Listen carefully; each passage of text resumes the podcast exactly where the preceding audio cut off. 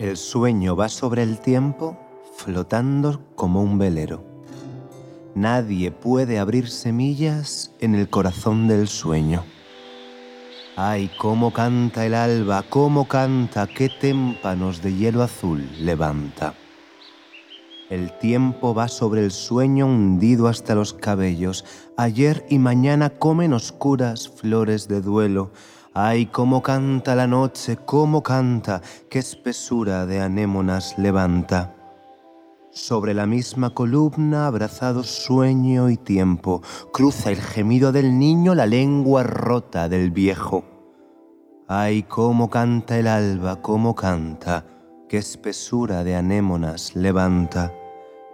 Y si el sueño finge muros en la llanura del tiempo, el tiempo le hace creer que nace en aquel momento.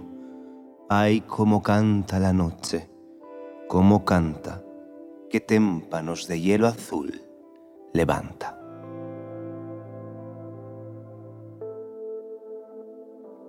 Gracias, Antonio. Qué manera más bonita de empezar este podcast que trata sobre el tiempo. La letra de este poema, de la leyenda del tiempo, es puro Lorca. En ella la vida y la muerte se entrelazan y unen para celebrar ese instante de luz que es la vida. Y en el instante que dura este podcast, queremos que el tiempo no sea una jaula, sino una liberación. Porque cuando nos tomamos el tiempo necesario para disfrutar de cada momento, podemos encontrar una perspectiva diferente desde la que ver la vida. Hola a ti también, Anibisuit. Os damos la bienvenida a todos a La Mirada Singular, un espacio en el que gracias a Cervezas Alhambra conversaremos con unos invitados más que interesantes con los que saborearemos la vida a un ritmo diferente para obtener un resultado que será, sin ninguna duda, singular. Ya que estamos hablando de lo singular, aprovecho para presentar a mi singular compañero que presentará conmigo este podcast. Él es Antonio Soriano Santa Cruz, es poeta y ha publicado el poemario Nuevas especies de óxido, Boria Ediciones 2020. Es musicólogo Está haciendo un doctorado en la Universidad Complutense y también da clase en ella. Buenas, Antonio. ¿Qué tal? Hola, Ani. Pues si yo soy singular, tú eres singularísima. Ani Bisuit, mi querida copresentadora, es malagueña, residente en Granada. Abandonó la carrera de arquitectura para dedicarse a la música y la composición y cuenta con cuatro discos publicados, tres de ellos en inglés y el último, Universo por estrenar, en castellano. Y ahora que ya conocéis a esta extraña pareja, es hora de comenzar con la temática de hoy. Algo que por mucho que intentemos evitar, es imposible que deje de pasar ante todos nosotros.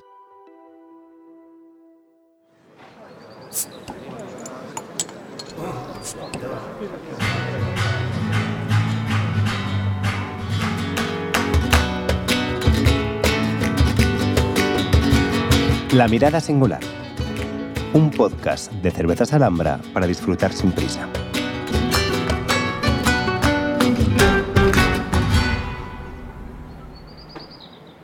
Pues el tema del que vamos a hablar hoy es el tiempo, que además de ir muy bien con el espíritu y la filosofía de este podcast, hay algo mágico y poético en el tiempo que merece la pena explorar. Pues sí, vamos a hablar del tiempo, como dice mi querida compañera Nibisui, del tiempo pasa y nosotros con él. Vamos a empezar eh, con un poema de María Marín, perteneciente a su poemario El desafortunado intento, publicado por Boria Ediciones en 2018, que dice así. El mundo avanza inevitablemente hacia adelante, aunque a veces parece retroceder. O quizás soy yo dando un paso atrás. No saber quién eres acelera el tiempo, que parece contagioso porque todo el mundo se vuelve viejo a la vez. Para mí el mundo avanza tan deprisa que apenas conozco mi nombre. Les diré lo que sé. Yo soy las personas que me quedan, que se quedan, que quedan cuando yo también he decidido marcharme.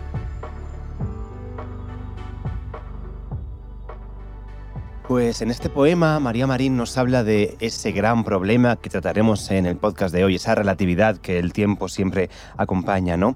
En la creación artística el tiempo es algo muy relativo. Tú, Ani, particularmente, ¿cuánto tardas en, escribir una canción? Uf, es que según la canción, Ha habido canciones que, han salido en el momento y hay otras canciones que tardan muchísimo, que a veces tengo que esperar al último momento, en el momento de la grabación final, para acabarlas porque necesito esa presión para, para, soltar las últimas palabras, ¿no? O sea que, y después tiene un proceso muy largo, que es pues la guitarra, si quieres meterle más música, pues tener que grabarle el bajo, los arreglos y la letra, la melodía, mm. y se tarda mucho y después el acabar la canción también es complicado. ¿Tú cuánto tardas con los poemas? Pues, a ver, también depende, por supuesto, mucho del poema en cuestión, pero en esencia como que tengo una, como una dinámica de creación que yo creo que se repite. Eh, como que el poema primero está como un tiempo, que eso es lo que puede ya tardar mucho o poco en la cabeza, ¿no? Como que tienes como un verso, un ritmo, algo que quieres eh, dar para que el poema, digamos, sea lo que tiene que ser. Te viene ese verso que es como una idea, al final como que llega al papel y como ese proceso al final es como una semana, una semana y media que te pasas dando vueltas a un verso en la ducha, en la cama, tal y cual, hasta que de repente como que ya encuentras todo y lo pasas al papel. Más o menos es una semana y media por poema, aunque también, como dices, hay veces que mm, hay poemas inacabados durante meses y meses y hay poemas que se hacen en cinco minutos. Qué gracia. Después también entra un poco el momento, la subjetividad del tiempo, ¿no? Es como que cada uno, yo a veces pienso que yo cuando me pongo a crear se me olvida un poco el tiempo y, y me da la sensación de que ha pasado muy poquito tiempo. O sea que es como de, bueno, a ver, ¿cuánto, cuánto ha, pasado desde que me puse a escribir esta canción?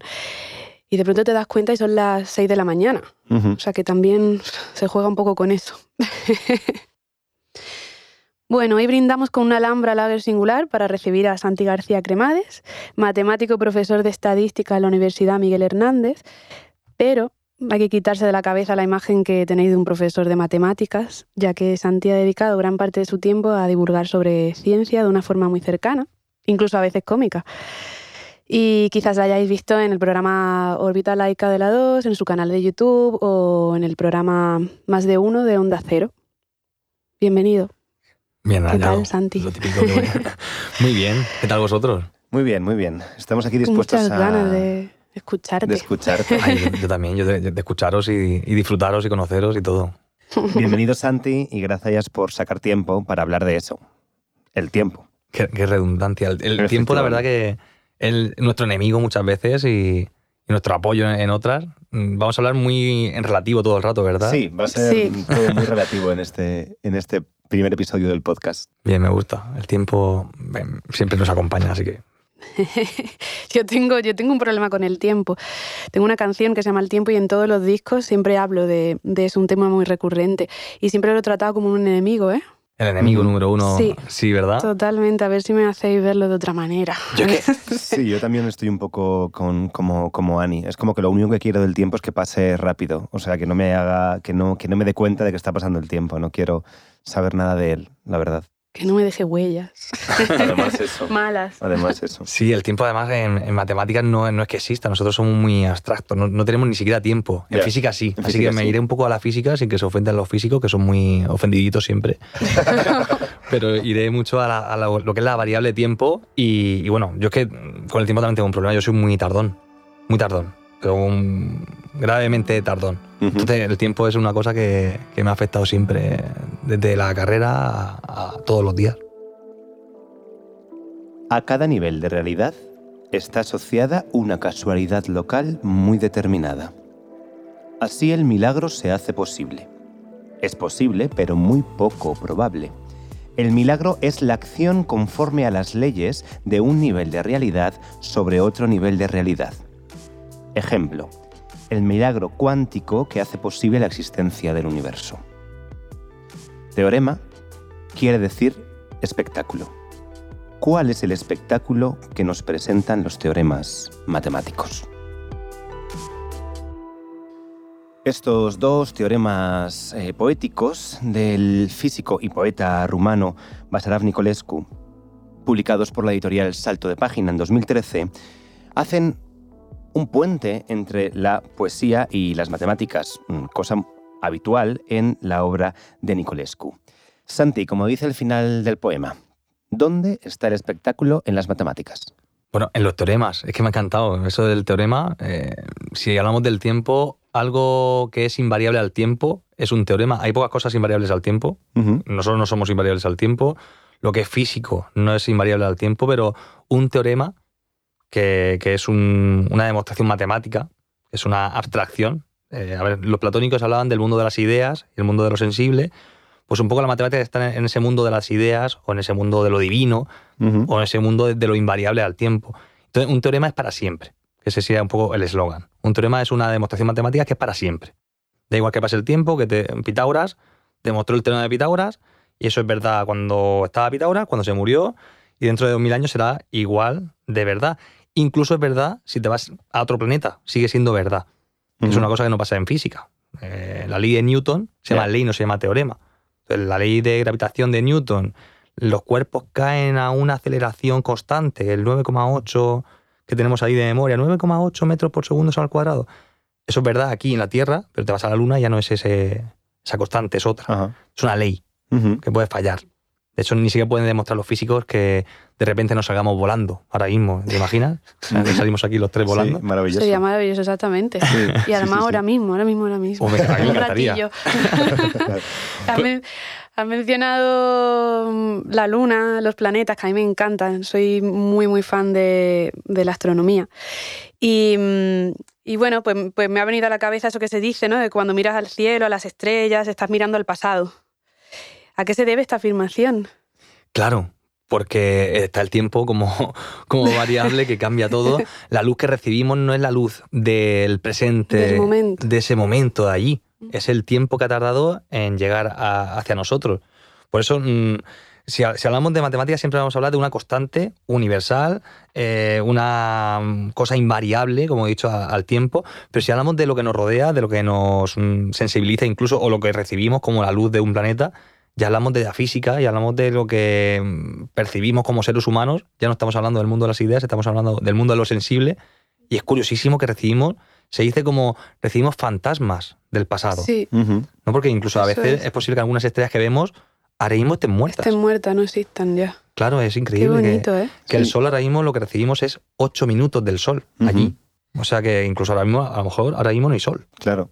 Pero bueno, esperemos que sí. Lo normal es que el Sol viva todavía miles de millones de años. Así que esperemos, esperemos, Incluso yo había escuchado, corrígeme si me equivoco, Santi, que incluso nosotros nunca vivimos el presente sino el pasado, porque los impulsos visuales que estamos recibiendo tardan en llegar unas milésimas de segundo al cerebro. Pero claro, realmente estamos viendo lo que nuestros ojos han visto hace unas milésimas de segundo. Nunca vivimos realmente un presente como tal. Igual con las ondas sonoras, tardan en llegar. O sea, nunca el presente es como una ficción. Al final estamos siempre viviendo una especie de pasado, lo que vemos en las estrellas, pero también nosotros, ¿no? Sí, es como una idea muy guay. un eterno viaje, ¿no? Que, hacen Eso muchas cosas. las neuronas, las luces, sí, que somos un poco... de vivir el pasado, ¿no? Y no poder vivir el presente. Sí, Pensaba que era algo de mi, de, mi intuición y de mi forma de ser más que de... que entonces es imposible vivir el presente, ¿no? ¿Y qué opinas de esa máxima que se dice de que el lenguaje de la naturaleza son las matemáticas? ¿Eso es real o es una cosa que decir los matemáticos para, para que os, vamos, para ponernos en valor? Que nos hagan caso, ¿no? la verdad que lo han dicho todos los científicos de la historia, algo sabrán de, esto. Galileo decía que, que el universo entero estaba escrito en el lenguaje de las matemáticas. Incluso después empiezan a ver como peleillas. Einstein decía que Dios no jugaba los dados como diciendo que no jugaba las matemáticas, que, era todo parte de una entropía diferente, un caos, un, bueno, que no, creía en el determinismo, digamos. y, llegó Stephen Hawking, que añadió diciendo, bueno, Dios no solamente juega los dados, como diciendo, sí que juega, eh, simplemente los esconde los dados donde no podemos verlos, que responde más a, lo que es el caos. Y el caos es una cosa muy bonita. Yo estudié el caos porque creo que es la idea más fascinante de las matemáticas. El caos nos rodea. No sé si vosotros sois eh, ordenados o caóticos. No, caóticos. Caóticos.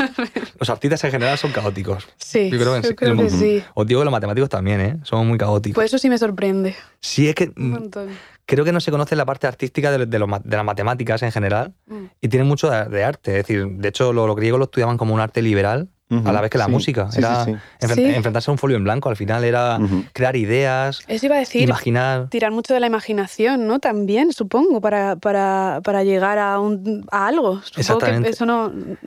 Es, ordenar el caos. tienes que, sí. Claro, las ideas son muy caóticas en general en nuestra cabeza. Cuando vivimos algo muy intenso, es un caos en tu cabeza, no sabes cómo gestionarlo, sufres, mm, no sabes cómo darle forma y cómo verbalizarlo a veces.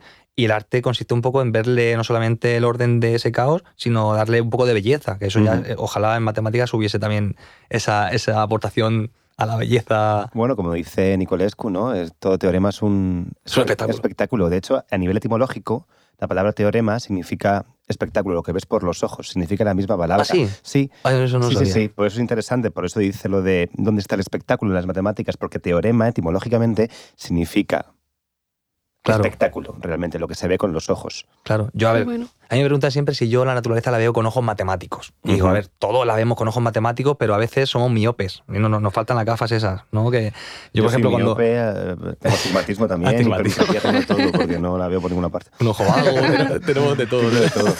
sí, pero sin embargo, la naturaleza es puramente matemática, hay simetría, por supuesto, hay formas, hay caos, que ya digo que el caos se estudia a nivel matemático porque tiene orden. Que yo cuando digo soy ordenado o soy caótico, no, no, es que el caos también tiene orden. O sea, aunque seas caótico, eres ordenado, yo siempre digo a, tu manera, que cuando dices, yo sé dónde están las cosas, cuesta un poco encontrarlas, pero sé dónde están.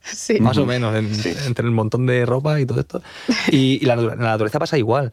Está llena de caos y, a la vez tiene belleza por eso, porque parece imprevisible, pero en realidad tiene mucho que, que poder ser estudiado. A mí eso me encanta. Cuando te acercas un poquito a algo que parece que no, que es inerte, que parece que no tiene, que nadie la ha construido para ti, y le das una forma y, desde las flores a, los árboles, eh, hay cosas en lo que nos rodea que son maravillosas. Nos enseñan mucho también. Mm, yo volviendo al, tema del pasado, que me queda un poco ahí, además soy muy nostálgica también. Te has quedado en el pasado. Sí. Atascada, que dice un amigo. Eres una atascada. pero, pero tal cual. Me, has pillado a la primera. ¿Qué nos pueden enseñar las matemáticas del pasado? Pues del pasado, uff. Yo ya digo, como, como son invariantes, es que el pasado sigue con nosotros, gracias a, los teoremas precisamente, que son verdad, ya digo, pues son para siempre. Pero el pasado sí que es una cosa que nos, nos chafan los físicos, la física nos chafa, que dicen que no se puede viajar al pasado. Eso lo dice la física actual, la física ya digo se renueva un poco a veces, pero eh, está bastante consolidado que es imposible viajar al pasado por la segunda ley de la termodinámica, que nos corta el rollo a todos, que, dice que el tiempo va hacia adelante, ¿no? que, es un poco... Que pura, lo comentaba el poema también, la probabilidad de las cosas. Es decir, lo imposible casi no existe, existe lo improbable. Sí. No hay casi nada imposible en nuestro, en nuestro mundo. Einstein decía que había, sabéis que cuando hablamos de tiempo hablamos de cosas relativas siempre. Tiempo relativo.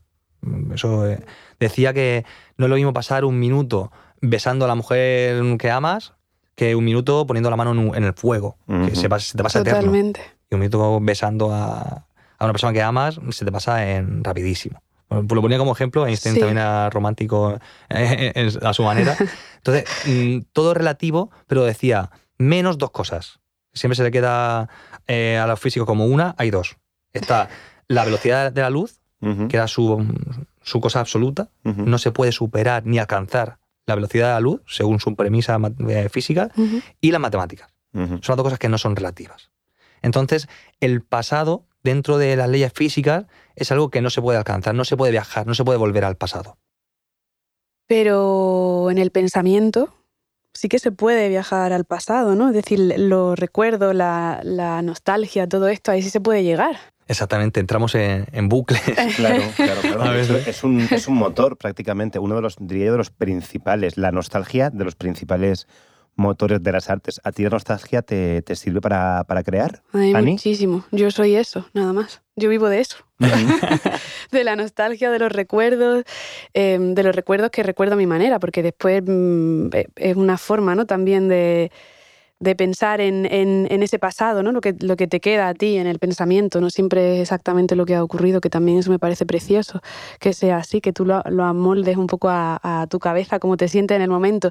Y para mí es el motor totalmente de hacer canciones, es lo que me, es lo que me mueve y me parece que ahí se puede profundizar en un terreno precioso, más que, más que incluso la, alegría y el presente y todo esto que, que cuando disfruto del presente es que no estoy pensando en hacer canciones, estoy disfrutando de, ese presente. Claro, ¿no? claro.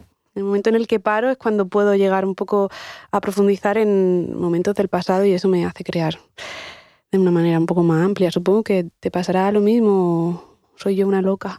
No, no, no, que va, que va, totalmente. O sea, es el pasado, a fin de cuentas. como la creación nunca es presente, siempre tiras para, para atrás realmente. Pero sí, desde luego la nostalgia es como el motor prácticamente, pues el 90% de todos los poemas que he escrito son nostalgias de cosas.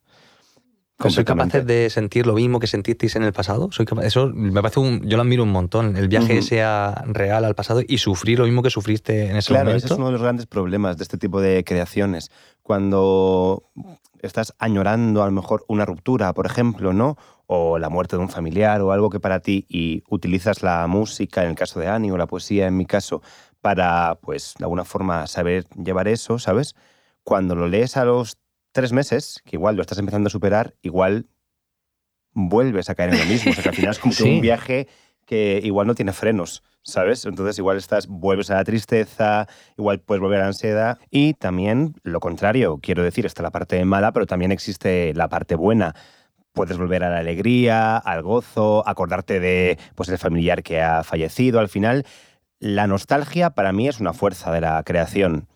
Y además, incluso un mal momento puedes utilizarlo precisamente para crear, producir, o sea que de alguna forma es una forma también de acercarte a esos momentos traumáticos y darle pues una vida útil, utilizarlos para algo. Y una cosa que me apasiona, hablando de la nostalgia y estos recuerdos que tenemos, es la idea de crear nuevos recuerdos. Lo que llaman el efecto Mandela, porque un montón de gente dijo que había visto el entierro de Mandela en televisión y el señor estaba vivo y coleando, básicamente. ¿Tenéis algún, os ha pasado alguna vez de estar seguros de que algo ha pasado pero que realmente no?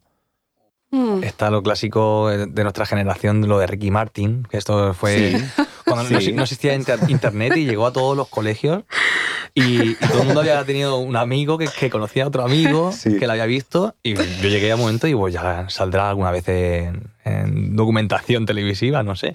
Pero ha habido cosas, yo que sé, a mí me contaron otro día un, efecto Mandela muy chulo, que era con la película Ghost, y me metieron un Inception en la cabeza, ¿sabes? Un recuerdo que yo no tenía, que era lo siguiente, decían, ¿te acuerdas cuando moría eh, este hombre de Patrick Swayze, Patrick Swayze en, Ghost? Y que se levantaba el fantasma del cuerpo y subía al cielo. Y yo digo, ah, sí, sí, sí, sí, sí. Y dice, pues no, eso nunca pasó. Eso no, esa escena no existe, te, te, lo estoy haciendo en tu pues cabeza. me lo estaba imaginando Totalmente. Estaba pensando que, que, sí. Sí, sí, sí. Pues estas cosas que te pueden hacer un, fake de repente y, cada vez más. Te pueden crear recuerdos falsos y, y, se está estudiando incluso en ciencia crear recuerdos falsos para superar traumas, para incluso personas con ciertas, mm, ciertas discapacidades. Qué bueno. Intentar desbloquear mm, zonas del cerebro. Se está usando en ciencia esto de, crear recuerdos falsos, los deepfakes, que por la inteligencia artificial te crean imágenes que tú nunca, por ejemplo, imagínate que no has vivido, no has, no has viajado nunca a París, pero ves fotos en tu casa con tus padres en París. En París. Y tú dices, ah, pues no me acuerdo, pero. Habrá sido que he estado. Habrá sido Hay una demostración empírica, creo. Que entonces me hace pensar, porque yo, yo iba a comentar que no sabía si me había pasado esto del efecto Mandela alguna vez, pero mm, sí que es cierto que alguna vez hablando con familiares o, colegas, de decir, oh, ¿te acuerdas cuando pasó esto y yo hice esto? es como de, no, no hiciste eso. Sí, sí, no, no, Ana, hiciste esto, otro. Y es como, como que no, pero si lo recuerdo perfectamente. Y ahora que decías que se puede usar de una manera como terapéutica, a lo mejor em, mi mente lo ha hecho también un poco para eso, ¿no? Como, como ayudándome a decir, hiciste esto. Y punto, ¿no? Y se te queda ese recuerdo así, aunque no haya sido verdadero. igual, igual se están equivocando mis colegas. Igual, claro. Y, y su mente se lo hacen para para ayudarles a ellos, no a mí. ¿A quién le ayuda? claro, lo malo es cuando nos juntamos los que estamos en el mismo recuerdo y empezamos a poner en común las ideas y no cuadran, ¿no? Pues, el eh, puzzle no se hace. Así se escribe la historia, claro. Sí, claro, claro, imagínate. ¿Qué es lo que pasó de verdad? Pues claro. Claro, uno cuenta una cosa, otro otra, el vecino lo vio de, esta manera y al final hay un consenso siempre entre todos que dice, bueno, no, pasó más o menos esto. El repasado es un poco claro. Mm, imperfecto, por supuesto, no es absoluto, es relativo como todo lo que vamos a hablar y, y creo, claro, el pasado al final es un consenso de, de mucha gente. Tiempo, tiempo. Mediodía estancado entre relentes, bomba aburrida del cuartel a chica. Tiempo, tiempo, tiempo, tiempo. Era, era. Gallos cancionan escarbando en vano, boca del claro día que conjuga. Era, era, era, era, mañana, mañana, el reposo caliente aún de ser.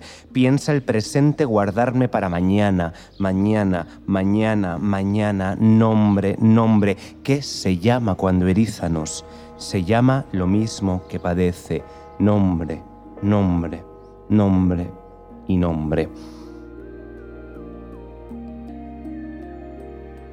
Este maravilloso poema del poeta peruano César Vallejo, uno de los mayores innovadores en la poesía del último siglo, pertenece a su poemario Trilce, totalmente recomendable, publicado por Talleres de Penitenciaría en 1922. En este poema, los verbos y adverbios temporales, era, era, mañana, mañana, nombre, nombre, hacen que el propio tiempo vaya pasando mientras el poema es recitado. Podemos decir que este poema es realmente tiempo presente y del presente vamos a hablar ahora. Por supuesto, como nos pasaba con el pasado y el presente, también es relativo y no todos lo percibimos igual. ¿Hay alguna explicación científica al hecho de cuando estamos disfrutando el tiempo pasa volando, ¿no? Como se dice, y cuando estás mm, aburrido el tiempo pasa lentísimo? ¿Hay alguna explicación científica de esa percepción? Pues hay un, sesgo, es de psicología. y, la psicología dice que está el sesgo de negatividad, y el sesgo de negatividad dicen que es mm, el doble intenso, hay ciertos caracteres cuantitativos que se cuentan así, eh, es el doble intenso que un sentimiento positivo. O sea que mm, te pesa más un sentimiento negativo que uno positivo. Dicen, dice, tienes que vivir dos cosas felices para compensar una triste, ¿no? Para, como para equilibrar eso. Esos son sesgos que se están estudiando a ver si son reales o no. Dicen que es hasta se puede cuantificar como impulso eléctrico. Por tanto, sí que es verdad que el tiempo a lo mejor también se puede cuantificar así. Es decir, que algo negativo mm, te cuesta mucho más, es decir, te parece más tiempo que algo positivo que dices, uy, se me ha pasado volando e, e, este momento tan, tan bueno. Pero yo tengo que decir que a nivel, lo que es de ciencia básica, el presente eh, no existe. Ya. Que un poco la cosita que hablamos todo el rato, que cuando tú sientes el presente ya se ha pasado. ¿no? Ay, yo quiero creer todo lo contrario. Que sí que existe. Yo tengo la, sensación de que, aunque haya mucho pasado en el presente y piense mucho en el futuro, en mi presente, el presente es lo que, es lo que nos tenemos que centrar. Claro, no, no, ese es el objetivo, pero es un como el conejo y la zanahoria. Eh, lo tenemos ahí delante, lo perseguiremos siempre, o tenemos que estar muy centrados en ese, en ese presente que, es un regalo, ¿no? me gusta mucho ese significado, pero no se puede alcanzar, es como una asíntota, que por mucho que te acerques... Ya eh, pasa todo el rato, ¿no? Claro, siempre mm. está ahí que no alcanza del todo. A mí me gusta mucho esa, ese símil. Y volviendo un poco a la relación entre presente y matemáticas, la verdad es que nuestro presente está completamente eh, regido por algoritmos matemáticos, ¿verdad? El amor en Tinder y demás.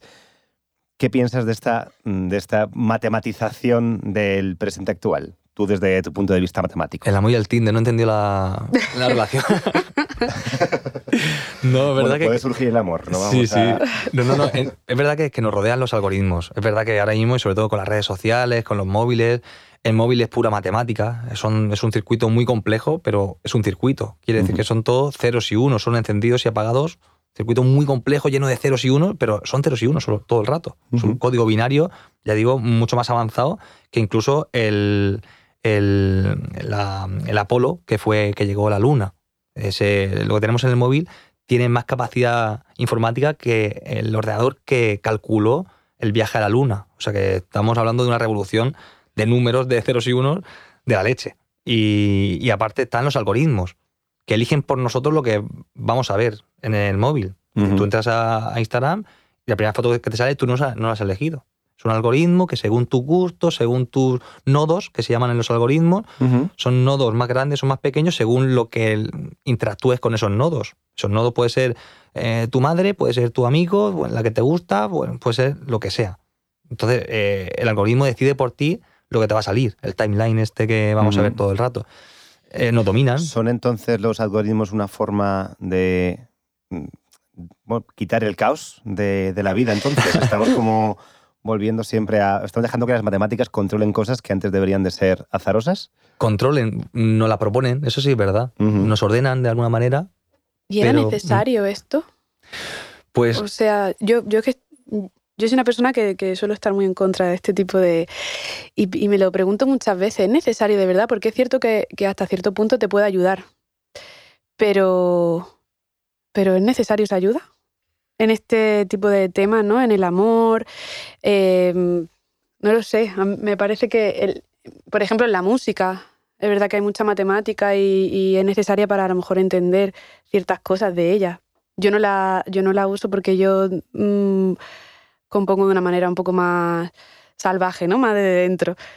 Pero no, no sé, ahí en cierto, esto que estábamos hablando ahora de, de los algoritmos, de las redes sociales, todo esto, ¿era necesario? Ya. Es un pedazo de pregunta. Investigar por ahí. o sí. también podríamos preguntarnos, ¿sería posible una red social sin algoritmo? Quiero decir, ¿existiría alguna forma de tener una red social sin algoritmo o el algoritmo es fundamental en todas las redes sociales? Porque igual es, una, es un precio que pagamos por estar todo el día conectados con la gente. Pero es que un algoritmo es todo. Es decir, el algoritmo es todo lo que hacemos en la vida. Por ejemplo, tú te levantas, y te pones las zapatillas, te lavas la cara, te tomas un café. Eso es un proceso de operaciones que haces uh -huh. por, por, tu decisión. Es decir, no es que nadie domine en eso, pero eh, cualquier proceso de cosas que hacemos sí. es un algoritmo. Hacer un huevo frito es un algoritmo. Y, y un algoritmo, por definición, es eh, proceso de operaciones con un objetivo óptimo, vamos a decir. Uh -huh. Entonces, un huevo frito, el objetivo óptimo es que el huevo frito esté bueno. Eh, y, te cuando, y, que este sepa rico. Uh -huh. Entonces, eh, el algoritmo de Internet en general, o de, que tiene Google, Facebook, Instagram, todos tienen su algoritmo, su valor óptimo es el ahorro de tiempo del usuario. Es decir, que como se ha puesto en alza el ahorro de tiempo, estamos todos obsesionados con ahorrar tiempo, con que uh -huh. todo sea rápido, ya, inmediato. Claro, antes Twitter no tenía casi algoritmo. Tú seguías a gente y su último tweet te aparecía. Si aparecía otro, te aparecía el otro. Ahora Twitter también usa un algoritmo y te elige por ti lo que considera oportuno, lo que considera que a ti te interesa. Todo ah, tiene dos premisas. Ahorrarte tiempo para estar el máximo tiempo en la red social. O sea que es un poco también paradójico. Depende de lo que pongamos en alza. Ahora mismo creo que se ha puesto en alza el tiempo, precisamente en, uh -huh. en nuestra sociedad, como sí. valor del capitalismo actual y todo. Y, y, si quitásemos esa variable, fuésemos más calmados, más artesanales también en lo que nos rodea, a lo mejor cambiaría mucho el algoritmo, pero todos son algoritmos. Esto de, del tiempo, de vivirlo ahora, de, el ahorro del tiempo, que ahora se lleva un montón, me ha llevado al tema de este del fear of missing out, que queremos vivirlo todo y que nos agobia no poder hacerlo todo a la vez, el vivir rápido el presente. Uh -huh. ¿Qué pasa? ¿Tenemos prisa por vivir? ¿O es que queremos vivirlo todo intensamente? ¿Qué está ocurriendo? Vivirlo todo ya. Sí, a mí me pasa un montón lo del el FOMO. Quiero decir, me paso la vida pensando que me voy a perder la mitad de cosas, como haciendo como, porque, vamos, quiero ir a todos los conciertos, quiero... y al final, pues no descansas, no disfrutas prácticamente nada. Es verdad que esto es una cosa como constante, ¿no? Como que hay que rentabilizar todo nuestro tiempo. Y al final de lo que te quitas es de descansar un poco, de pensar, o como acabas de decir, ese concepto de artesanía en el que lo haremos en futuros episodios, al final ayuda a, a, a, relajarse realmente, ¿no? Ir a todos los sitios, hacer todas las cosas, ver a todos los amigos. O el disfrute, ¿no? También de, de, esas cosas que quieres hacer. Yo, a raíz de. Voy a caer en un tópico, lo sé, pero a raíz de la pandemia, que tuve un, un tuve que parar, obviamente, ¿no? Uh -huh. Estaba en mitad de una gira y me di cuenta de, de que venía viviendo todo de una forma que, que no, no se me quedaba ni, en el cuerpo ni en la cabeza. Era una sensación de cuántos conciertos he dado, y la entrevista, y la gente que he conocido, y los sitios que, que he estado viviendo con los compañeros. Era todo como, como si me hubiese me empujado una ola, ¿no? Hacia adelante, lo había hecho todo, pero después me había quedado una sensación como un poco de, de vacío. Y, este parón que he tenido me ha venido muy mal para muchísimas cosas, me ha venido muy bien para volver otra vez a ser consciente de, del tiempo y de querer eh, calmarme, ¿no? Y decir, pues voy a disfrutar las cosas de otra manera. Y desde que hemos retomado he empezado a, a, a masticar de manera más lenta todo, ¿no? O sea, si hago el símil con una comida, a no comer tan rápido todo Eso el rato, es. a intentar saborear las cosas y todo esto, que yo creo que al final es lo más cercano a vivir el presente. Claro, sí, sí, sí, no. sin, existir. sin existir, pero vivirlo, ¿no? Sentirlo lo, mejor posible. Sí, es cierto que, las cosas más increíbles a veces no eres capaz de disfrutarlas por, esa, por ese frenesí que, te rodea. Pero porque ya digo, en nuestra sociedad se, ha imperado como el ahorro de tiempo como valor número uno. Nos pasa muchas veces eh, de domingo que te pones a ver la red social y yo hice un experimento en clase que era eh, qué sentimientos te provoca eh, cada publicación de, una red social. Sin decir nombres, o la que sea. Una Dice, ves la primera y qué sentimiento te evoca esa publicación. Puede ser mm, envidia, que eso es muy de domingo, que te ves y dices, joder, no me he ido a la playa, no me he ido a la playa y mira este en la playa. Pues eh, envidia puede ser felicidad, puede ser mm, generosidad, puede ser compra compulsiva, que también te ponen ahí su publicidad y dices, cago en la mano, lo quiero. Pues eso, y tú haces un recorrido y te das cuenta que la red social no prima en el algoritmo, no prima tu felicidad, prima tu mm, compulsión de, o de ahorrar tiempo, como estamos diciendo, o de, de, comprar, o de sentirte incluso frustración. Sí. Y después desde el otro punto de vista, desde la persona que está subiendo todo el rato e, ese momento que, que tú lo recibes como algo de felicidad, ¿no? En la playa, en un concierto, en un tal también la sensación esa de decir, esta persona eh, tiene la necesidad, o tenemos últimamente todos la necesidad de capturar el, ese presente, ¿no? De tenerlo ahí para después tener un recuerdo de ello y a lo mejor en vez de estar viéndolo eh, en directo, cara a cara, aunque estés en un directo, en un concierto, por ejemplo, lo estás viendo todo a través de una ventana, ¿no? Esa necesidad de capturar el presente de esa manera, el presente que no existe.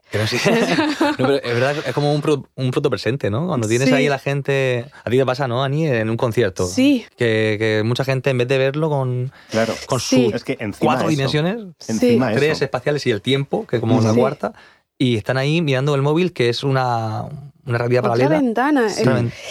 es, un yo también lo hago. Intento hacerlo últimamente menos. El otro día me quedé sin, sin batería en el móvil, estuve en un concierto y metí la mano en el bolso varias veces para cogerlo y ahí, que no tengo batería, pero quería grabar esta canción y es como, ¿para qué? Vamos a escuchar la canción y vamos a intentar vivir ese presente así de, la manera más, natural que se pueda. Pero bueno, supongo que va con los tiempos y con, y con todo estos tiempos ahora de, de las pantallas, ¿no?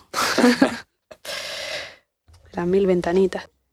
Y bueno, volviendo un poco al tema del presente la relatividad del presente, tú, Ani, como, como compositora, como cantante, el directo, que a fin de cuentas es música en tiempo presente, ¿cómo lo vives? ¿Se te pasa rápido? ¿Se te pasa lento? ¿Hay muchos nervios? ¿Se te hace eterno el momento del directo y el directo se pasa...? El momento antes del concierto se me hace eterno. Los cinco minutos estos que te vienen el hombre de la sala y te dice, cinco minutos o, y esos cinco minutos es como, por favor, que lleguen ya o que no me digan lo de los cinco minutos. ¿sabes? Esos cinco minutos se me hacen como cuatro horas. Sin embargo, el concierto de normal, en un principio debería de, de, O sea, se me suelen hacer rápido porque me lo estoy pasando bien, pero ahí juegan muchos factores, que es cómo me sienta yo ese día, cómo responde el público, la energía que se crea. Ahí para mí, además yo soy muy, muy, muy emocional para todo eso, entonces no no son todos los conciertos iguales ni, ni ocurren de la misma manera, ¿no? El, cómo suena el equipo, cómo me encuentro yo, cómo veo yo las cosas, que también ocurre mucho en el escenario de nos están aplaudiendo mucho, ¿no? y después vienen los amigos. Joder, cómo han aplaudido en, este concierto, ¿no? Y yo, pues yo no lo he notado, no lo he sentido así, pensaba que la gente no, no se lo estaba pasando bien, entonces yo no lo he pasado. Todo trata de eso, pero sí, en resumen, cuando me lo paso muy bien pasa volado y cuando no, pues va muy lento. De hecho, hace muy poco tuve un concierto que no daba crédito y lo hablé con mi músico y le pasó lo mismo. O sea, se me pasó como si hubiesen sido cinco minutos y fue una hora y media. No, no me di cuenta, o sea, miré el, el, repertorio y dije, ¿qué ha pasado? Y para mí eso sí que fue, parecía que, que me habían recortado ahí el, el tiempo de alguna manera y habían unido. El principio y el final habían hecho, ¡pum!, ya está la última canción y no me lo podía creer. Se lo dije también al público, digo, ¿qué ha pasado? ¿O ha pasado a vosotros también? en fin, que son sensaciones, ¿no? Al final, el tiempo. Para mí. Claro. Qué bueno.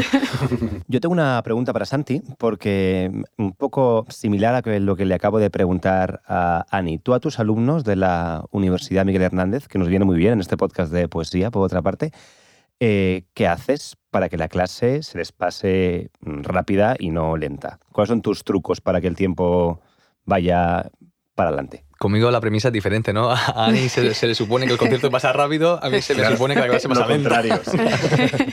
sí, sí, bueno, es verdad que las matemáticas no, no, combinan bien en general. Con la pizarra también digo que, que hace mal, mal espectáculo, eh, es difícil hacer ahí un espectáculo en clase. Eh, yo creo que simplemente eh, al final consiste todo en darle emociones a, a, lo que nos rodea. Las emociones hacen que, que las cosas pasen más rápido. Las emociones suelen ser eh, algo de emociones positivas, incluso a veces negativas también. Te hace que, que te inmiscuyas con la persona que, te está emocionando. Es verdad que con las matemáticas, como son tan asépticas en ese sentido, es difícil emocionar, pero se pueden poner ejemplos. Os puedo contar una cosa muy friki que habla, del presente. Por favor, por favor. ¿Os acordáis de los límites eh, y las derivadas en el instituto que nos perseguían siempre, ¿no? Las derivadas. Qué empeño en enseñar a derivar cuando después no derivas en la vida derivamos en cosas, pero no calcula derivadas. A la deriva, vamos. Vamos a la deriva, exactamente. Sí, pero es verdad que, es que ¿para qué te enseñan a hacer derivadas si no la vas a hacer nunca? No sé que hagas ingeniería, incluso la hace la calculadora por ti, lo hacen los ordenadores por ti. Pues las derivadas precisamente hablan del tiempo y de, hablan de, ese presente inalcanzable, que si os acordáis, que era una fórmula que pone el límite y abajo pone cuando x tiende a infinito o x tiende a cero. Siempre te ponían eso. Y eso para, para hacer la, la, metáfora de la vida y todo esto, es como cuando pensamos en la felicidad. Es algo que la X tiende a algo, quiere decir que X se acerca a ese algo sin llegar nunca a alcanzarlo. Que digo, la felicidad pasa un poco eso. ¿Qué es la felicidad? Algo que lo persigue, pero nunca llegas a alcanzarla y cuando la alcanzas se ha ido ya. Pues las derivadas son un poco eso. Es, una, es el cálculo de una pendiente, de una curva. Una curva tiene muchas pendientes en cada punto y, y el cálculo ese es simplemente una aproximación lo más cercana posible a un punto. Que en cuanto te cambias el punto, la pendiente cambia también. también. Te puede ir para la derecha, para la izquierda. Entonces, mm, ese punto no existe, solamente haces un límite hacia ese punto. Al final de mezclarlo con las emociones y con lo que vivimos en la vida, que ya digo, pues la felicidad pasa un poco eso. Es una manera muy bonita ¿eh? de explicarlo. Sí, es como un objetivo inalcanzable en el que importa más, digamos, ir hacia el objetivo, no el objetivo en sí, ¿no? Al final. Exactamente. Pues la matemática yo creo que tiene mucho de emocional, aunque parezca algo contradictorio. Y tiene mucho de. Ahora mismo se está luchando por darle una perspectiva de género y, perseguir un poco las matemáticas socioemocionales, que, que se ha puesto de moda también ese, ese concepto. Gente se ha burlado muchísimo de ese concepto. Me parece que son muy útiles para precisamente lo que estás diciendo, que una clase se, pasa, se pase más amena y que entendamos que están en todas partes. No está solamente en el aula y la prueba así fuera. Total. No tengo la piel suave, ni los ojos claros. No sé de la pureza más que estas manos que vacían el vacío, dedo a dedo. No sé de la pureza jamás la piel intacta, nostalgia de las vidas que me eligen, saudade del futuro.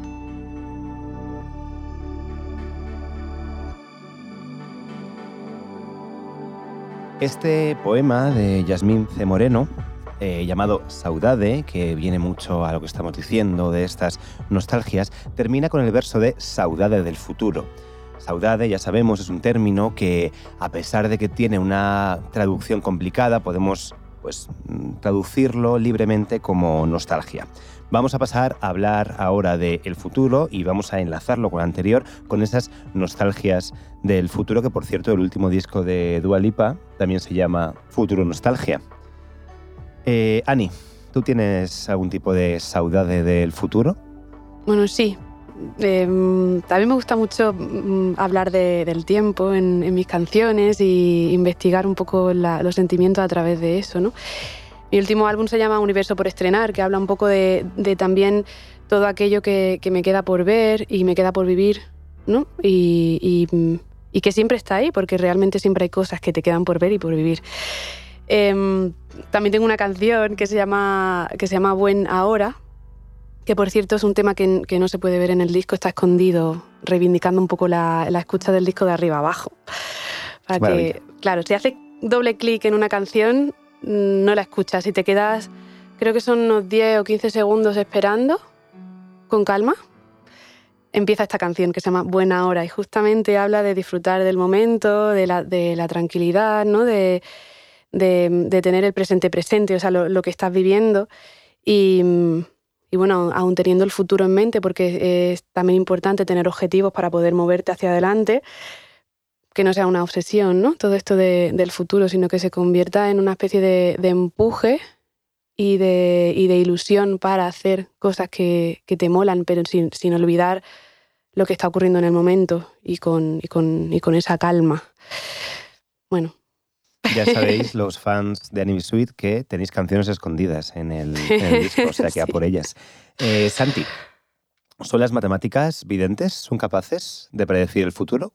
Uf, la, la, matemática puede ser. Yo soy malísimo No sé vosotros si habéis adivinado alguna vez lo que va a ser de vosotros en dos años y después mm, lo que ha sido, porque suele ser o lo contrario o, o nada que ver. Yo nunca he acertado en mi vida, vamos, me ha dado mucho tumbo. Me gusta mucho el concepto de serendipia para la vida, ¿no? Ese concepto de eh, la vida es aquello que pasa mientras haces otras cosas. Eso decía John Lennon. Pues un poco eso, que, al final te, no te das cuenta de lo que estás pasando y, después, cuando ha pasado, dices, joder, qué bien estaba todo, ¿no? Y, yo estaba obsesionado con aquella otra cosa y, y viví...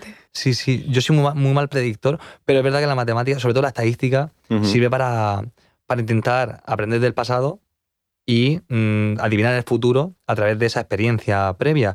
Yo me he dedicado a eso con, con las curvas del COVID, como podéis imaginar, que ahí hay números a, rabiar y ahí la matemática han tenido una labor muy importante en, en, todo, en las decisiones políticas, en las decisiones sociales. Algunas veces no han hecho caso, otras veces sí, eso ya ha habido mucha heterogeneidad en general, pero sí que las matemáticas sirven para ayudarnos, desde luego.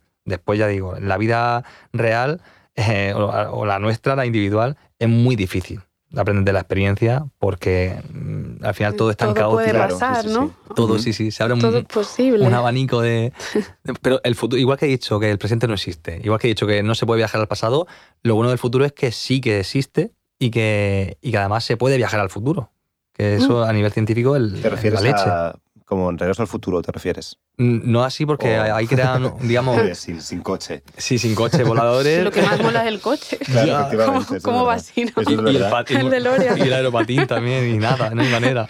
Pero sí que es verdad que la contracción del espacio-tiempo existe. Lo que pasa, más que en Regreso al Futuro, en Interstellar, que está muy asesorada por científicos, por Kip Thorne, que tiene un, un, premio Nobel y un Oscar, la única persona que tiene las dos cosas. Qué maravilla de película. Mm, sí, ahí me, encanta, me flipa. Esa contracción del espacio-tiempo existe y no se puede alcanzar todavía para nosotros a ese nivel, pero sí que ya ocurre en los GPS, los relojes de GPS que están alrededor, en satélites alrededor nuestro, alrededor de, la Tierra, eh, contraen un poquito el espacio-tiempo por la velocidad que tienen y lo tienen que reajustar todo el rato con leyes relativistas de, Einstein para que sea al mismo tiempo que de aquí. Si no, estaríamos siempre perdidos con el GPS. De hecho, al principio, si os acordáis, hace unos años, el GPS fallaba muchísimo. Sí. Ahora falla muy poquito. No solamente porque hay más relojes, eh, hay más eh, contadores y más satélites, sino también porque hay un ajuste mm, más relativista, es decir, más aproximado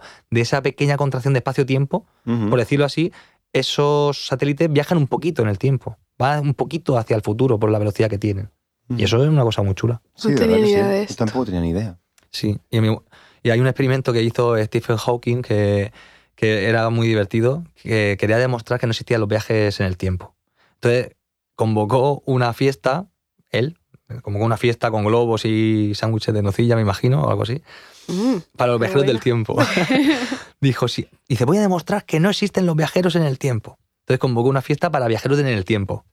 La, convocó de verdad.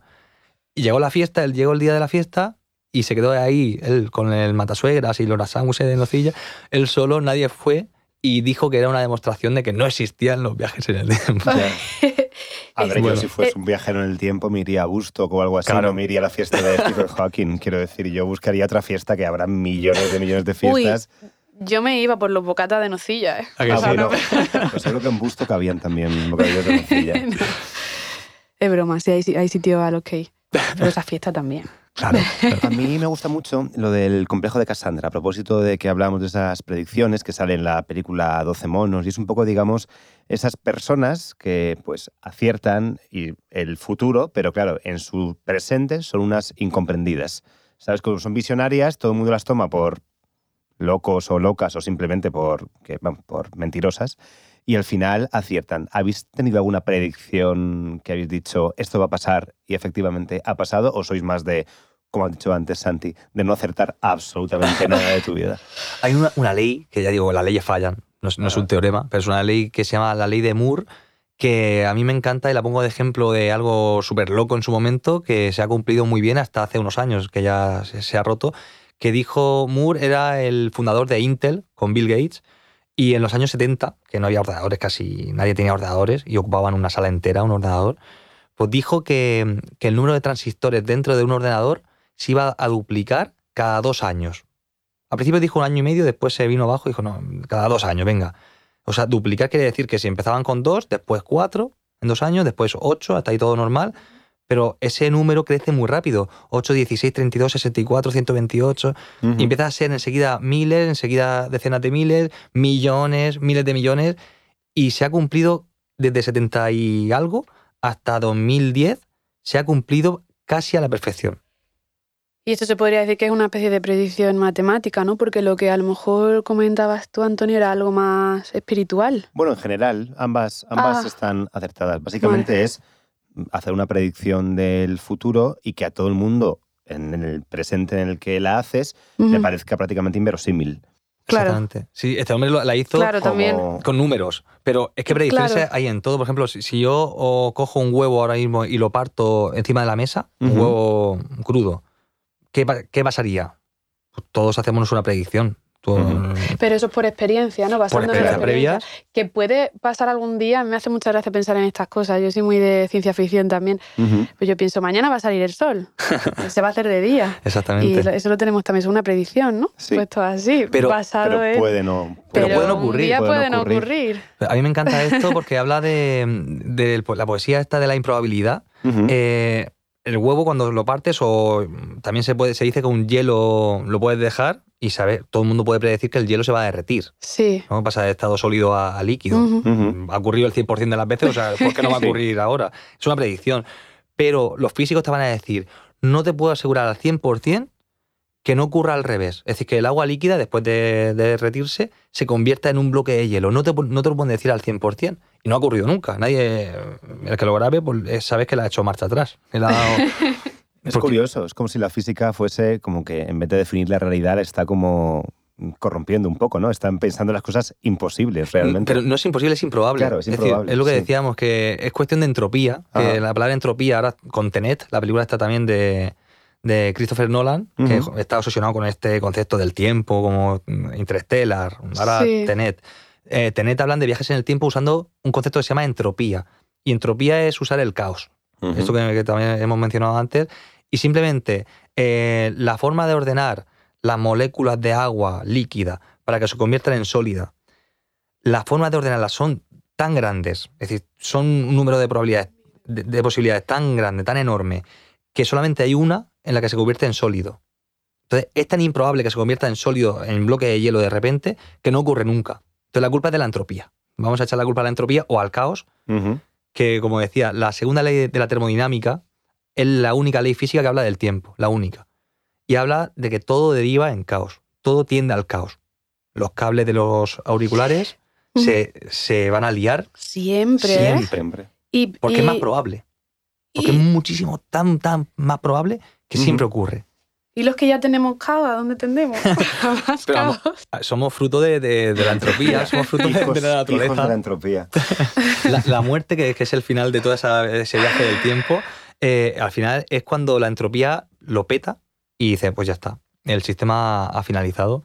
Y al final es un viaje de entropía que todo deriva a un caos hasta que el orden final, que es el, la muerte, le pasa a las estrellas, le pasa a los planetas, le pasa a todo y, es curiosísimo eso, que todo tiene, tiende al, desorden, a ese caos, pero porque es más probable el desorden que el orden. Simplemente por eso. Y volviendo un poco a los viajes en el tiempo, porque a mí también me, flipa la ciencia ficción y al final es como uno de los pilares de la ciencia ficción, ¿no? Ya has dicho que los satélites están como viajando al, al futuro. Eh, ¿Tú cómo ves la posibilidad real de que se puedan hacer en el futuro viajes al futuro, valga la redundancia futurística. Pues ah, yo lo veo con mucha ilusión, pero no creo que lo vivamos nosotros. Improbable. es Improbable que lo, que lo ¿Pero es posible a nivel tecnológico? Es posible, pero seguramente la vida humana no es capaz de aguantar ese tipo de viajes. Porque, hay truco. Claro, siempre hay, siempre hay trampa. Siempre trampa. Pues ya estamos haciendo viajar a, electrones, a relojes, pero a personas mm, sufrirían tanta fuerza física, tanta aceleración, que es difícil aguantar eh, vivos después de un, viaje de... Pero bueno, como Interstellar ya digo, lo más parecido que tendremos, de momento no tenemos ese tipo de energía para llegar a esas velocidades, pero ojalá que las viva, aunque sean mis nietos, yo qué sé, si tengo nietos. ¿Y qué necesitamos? Pues necesitamos llegar a, velocidades muy cercanas de la velocidad de la luz y mantenernos vivos a esa velocidad desde un tiempo y eh, hacia alguna dirección, porque si tú sales de la Tierra a esa velocidad, yo no sé cómo vas a volver. La, órbita va a ser muy larga y, y quizá una vida humana no llega. Claro, porque lo suyo de viajar al futuro es después volver aquí y contarlo. Claro, porque sí. Eso es. Y cuando real. Una cosa que pasa mucho en las películas es que cuando viajas al futuro eh, no nos damos cuenta que la Tierra también se mueve y el Sol también se mueve, que nosotros vamos, detrás del Sol. O sea que cuando viajas al futuro, si estuviese geolocalizado en este punto que estoy aquí ahora mismo en, esta silla con vosotros y viajo al futuro, eh, caería en la nada. La Tierra ya, en ese futuro está en otro sitio. Es muy loco pensarlo. Claro, sí. O sea, el coche del DeLorean de, de Marty McFly, cuando llega al sitio, estaría en el espacio y moriría inmediatamente. es duro, pero es que todo se mueve. Y es bonito eso, que todo se mueva. Es un poco poético también, sí. Sí, sí, sí. No existe lo, estático realmente en la naturaleza, ¿no? Nada, nada es estático. Eso no es nada. Menos las matemáticas.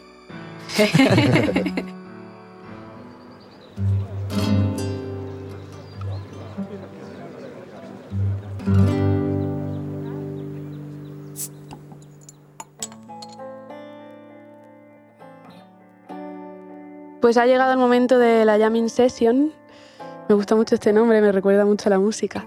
Esta última, bueno, esta sección es un espacio donde vamos a compartir nuestras recomendaciones culturales para ya terminar de bucear en el tema del que hemos hablado en este programa. Y bueno, serán cosas que nos hacen sentir, que nos inspiran y que esperamos que tengan el mismo efecto en vosotras y vosotros. Eh, muy bien, pues vamos a empezar las recomendaciones. Santi, ¿alguna recomendación para nuestros oyentes? Película, libro, música. Lo que tú quieras, lo que tú quieras. A mí es que me gusta mucho la música. Eh, aquí con Ani estoy encantado. También me gusta la poesía. Gracias. Pero eh, no sé, yo soy muy de cantautores. Me gusta mucho la canción de autor en general, la, la actual. Es decir, no el clásico concepto de cantautor cortavenas y nada de esto. cantautor Mm, real, decir, que convierte lo que le rodea en... bueno, la verdad que me estoy metiendo en un jardín, pero... No, no, está bonito. Intentamos convertir lo que nos rodea en canciones, ¿no? Las cosas, la experiencia, lo que nos pasa y todo eso. Me gustan mucho y no sé a quién recomendar, me gustan tanto, no sé... Me gusta mi, mi Quilombo, me gusta el Canca, me gusta Rafa Pons, me gusta Niña de la Hipoteca, este, este colectivo, me gusta Ani Bisuit. Gracias. no porque esté aquí, ¿no? Mirándote así, fijadamente. Con una pistola. me gusta Beli Basarte, me gusta, pues, me gusta mucho tipo de... Bueno, Rosalén, evidentemente, Roa Ramos, que es una amiga también de, de mi pueblo, y Muerdo, también de mi pueblo, y me gusta mucho. Pues. Yo recomendaría siempre música a todo el mundo, creo que es un, una especie de viaje en el tiempo eh, precioso y viaje también no solamente temporal, sino espacial. Y creo que, que es la mejor forma de, de moverse. Tendrías, yo igual te voy, a, te voy a meter en un apuro, no lo sé. ¿Hay algún libro o alguna película que mezcle las matemáticas de una forma muy emocional? Que, ¿no? Hablábamos antes que, que tú intentas dar las clases de esta manera para que los alumnos pues, estén un poco más interesados. Y a lo mejor, no lo sé, ¿eh? que igual esto no es tan sencillo como preguntarlo así ahora a lo loco, pero algo que nos acerque a las matemáticas y nos haga verlo con, ojos un poco más sentimentales, ¿sabes? No tan técnico. Pues creo que falta precisamente algo así. Creo que falta mucho. Sí, sí. Creo que, que, mm, enseguida tiramos de estereotipos y cuando, en el cine los, e, los ejemplos que hay son una mente maravillosa. de, John Nash. Qué bonita. Es muy bonita, pero es verdad que a nivel pues de, una figura matemática es una persona que, tiene esquizofrenia. John Nash eh, sufrió muchísimo en su vida y, digamos que no... La parte emocional es muy intensa, pero no es el, no es el matemático real que, yo he conocido y, y que existe en la, en las universidades. Está Pife en el caos, que es una película que habla precisamente del caos, de, de, una persona que acaba muy mal. No es spoiler, es que se le ve venir también desde el principio. y, y bueno, está Cube, que ya es más un hardcore, y, también trabaja un poco ese concepto siempre de números que no ayudan a ser feliz. La verdad es que nunca la había visto de esa forma, es totalmente cierto, sí. Por resumir, entonces creo que hace falta un poco esa línea. Siempre menciono Big Bang Theory como, como ejemplo. Ah, qué buena serie. Que, aunque está lleno de estereotipos y hay un poquito de machismo porque es un grupo de chicos ahí encerrados y bueno, tiene tiene muchos enfoques así que no me, no me terminan. Sí y está lleno de estereotipos de científico clásico, pero sí que ha conseguido eh, simpatizar un poquito con esos científicos. Sí, te echa una risa. Además. Claro, a todo el mundo, de hecho, hicieron una encuesta de ¿con quién tomarías una cerveza? Y sería eh, una alhambra, por supuesto. Ahí, Riquísima. ¿Con quién te tomas la cerveza? Con, con sería Zapatero, Rajoy o Sheldon Cooper. Y casi todo el mundo decía Sheldon Cooper. No existe, es de ficción. pero claro. Pero la gente por lo menos ha simpatizado con, eso, con ese grupo de frikis, que todos somos un poco frikis en alguna manera, y bonito eso, pero creo que falta la parte emocional real. Y poco a poco, no sé. Pues a ver si nos escuchan y la hacen. Eso. Así en, en una semanilla. Mañana Nos ponemos mañana. Y aprovechando de que estamos hablando de tomarnos una cerveza con, con, alguien imaginado, una alhambra, por supuesto, ¿con qué personaje actual o histórico te gustaría pasar el tiempo charlando y disfrutando con una alhambra? Ostras, qué, qué preguntaza. Pues si hablas el mismo lenguaje que yo, mm, supongo que como todo el mundo dirá o Jesucristo o, Galileo Galilei, sería un tío muy, interesante. O me gustaría mucho Giordano Bruno, que es un personaje de la historia que, a nivel de astronomía, que a ti te gusta, Dani, has dicho, pues es una persona, un personaje que luchó contra la iglesia mucho más que, Galileo, que siempre tiene el ejemplo ese de persona que sufrió por la iglesia por sus conocimientos eh, Giordano Bruno era parte de la iglesia, eh, salió de la iglesia, siguió diciendo que había vida en el universo, que había más planetas iguales que la Tierra, y le quemaron en la hoguera. A él sí le quemaron. Me gustaría saber ese sufrimiento, ese viaje que hizo él solo. Sería muy interesante. A mí me invitas también a esa Yo te invito a ese viaje en el tiempo, que no, se puede viajar al pasado. Nos invitas a Os invito a los dos. Pedimos cuatro alhambras y charlamos con Giordano Añado a Carl Sagan ahí, ¿eh? que oh, creo que hablaba él en la serie Cosmos, porque... Qué poesía, eso es poesía, poesía científica. eso es, precioso. De hecho, mi recomendación que tenía un poco en, en mente era la serie la serie Cosmos, ¿no? Carl Sagan, que, que, después la siguió con, con Neil... De Grass Station. sí, eso. Qué complicado el nombre. Gracias por la... Lo, tiene todo. Por la, ayuda, sí. El negro del bigote, todo el mundo lo conoce como el... que le siguió a Carl Sagan, ¿no? ya está. Después salió otro muchacho más morenito. y mm, que son, son maravillosos los, los, documentales, aprenden muchísimo y además tienen un montón de, de emoción en ellos, ¿no? De emocional. Y también quería, antes, antes de, de acabar, Musicalmente me gustaría también dar unas recomendaciones, si os parece bien, si es posible. Hay, hay un grupo que se llama Lagartija Nick, que a mí me ha inspirado mucho a hacer Universo por estrenar, que habla mucho del cosmos, también la astronomía. Creo que, una, que es una forma de aprender mucho también de ciencia. Le gusta mucho em, la física cuántica, ¿no? el cosmos, todo esto. De hecho, él ha usado em, en, su último, en su último multiverso la poesía de un, de un astronauta me va a matar, porque ahora mismo no recuerdo el nombre, me va a matar. No recuerdo el nombre, me pasa esto muchísimo. Em, me va a matar porque además yo salgo cantando con él también en varias canciones. Y, pero bueno, ahí se puede investigar. Y habla mucho de, de, la visión desde el astronauta, ¿no? desde fuera de, de, la Tierra, y es precioso. Y él ha hecho canciones, es súper bonito. Así que Lagartija ni que está ahí. Después, a modo de ciencia ficción, siempre me ha parecido que Lori Meyers son granaínos también. Sí, sí. Además, hablando también de la Alhambra, ¿no? Tenía mucho que ver. Y creo que, que Noni siempre se ha, se, ha, inspirado mucho por la ciencia ficción y, ha sabido sacar de eso algo muy musical, ¿no? que son sus canciones. Y por último, Los Estanques, que son un grupo de Santander que, bueno, Íñigo Bregel es un friki y usa mucho las matemáticas, todo de la música clásica para crear sus canciones. Y he, creado un disco con, él, con ellos últimamente que, tiene una canción pues que está basado también en, principios matemáticos, me parece la leche. Sí, sí, yo no tenía ni idea, ¿eh? esto me lo contó el otro día y, dije, joder, qué guay, no, lo sabía. Qué, qué interesante. Sí, sí. Yo quiero recomendar también algo a nivel literario, que es la parte que me toca. Eh, simplemente quiero recomendar la obra de teatro de la que sale el poema inicial de este episodio, porque además tiene una anécdota que para mí es curiosísima. La obra de teatro es Así pasa en cinco años, es por supuesto, como ya hemos dicho, de Federico García Lorca, y se estrenó el 19 de agosto del 31. La obra se llama Así pasa en cinco años, como acabo de decir, pues cinco años después, el mismo día, asesinaron a Lorca.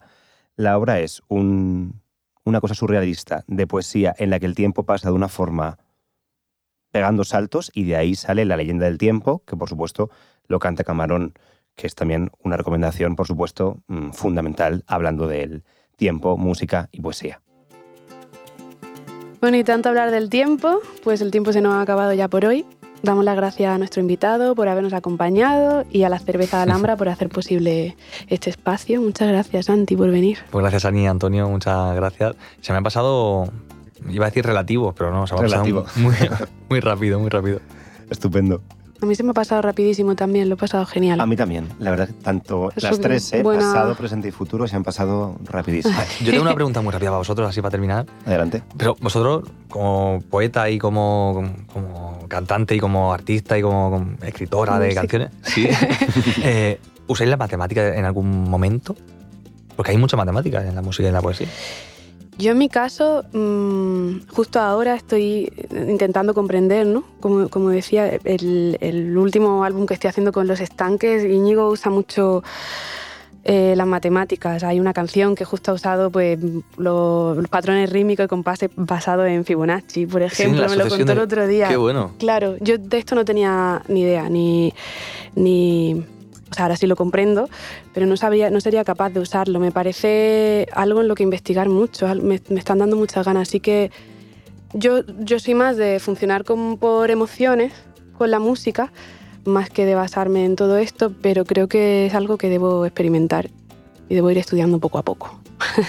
en mi caso, un poco como Ani, tiendo más a las emociones que a... Pero bueno, también es verdad que en fases de investigación sí que, pues por ejemplo, he hecho poemas en base a una sucesión aleatoria de versos, eh, por estrofas, quiero decir, que al final como que sí que he jugado también con Fibonacci, pero bueno, ha sido como experimento simplemente por, por trabajar con eso, pero realmente no ha llegado al libro ni nada por el estilo. Pero bueno, alguna vez sí que lo he hecho por, por probar. Me gusta, me quedo con eso, ¿eh? Muy bien. Mm, pues pues Santi, que mm, yo no sé, hemos dilatado un poquito más el tiempo de lo normal. no sé si eso era posible o no, pero lo hemos hecho.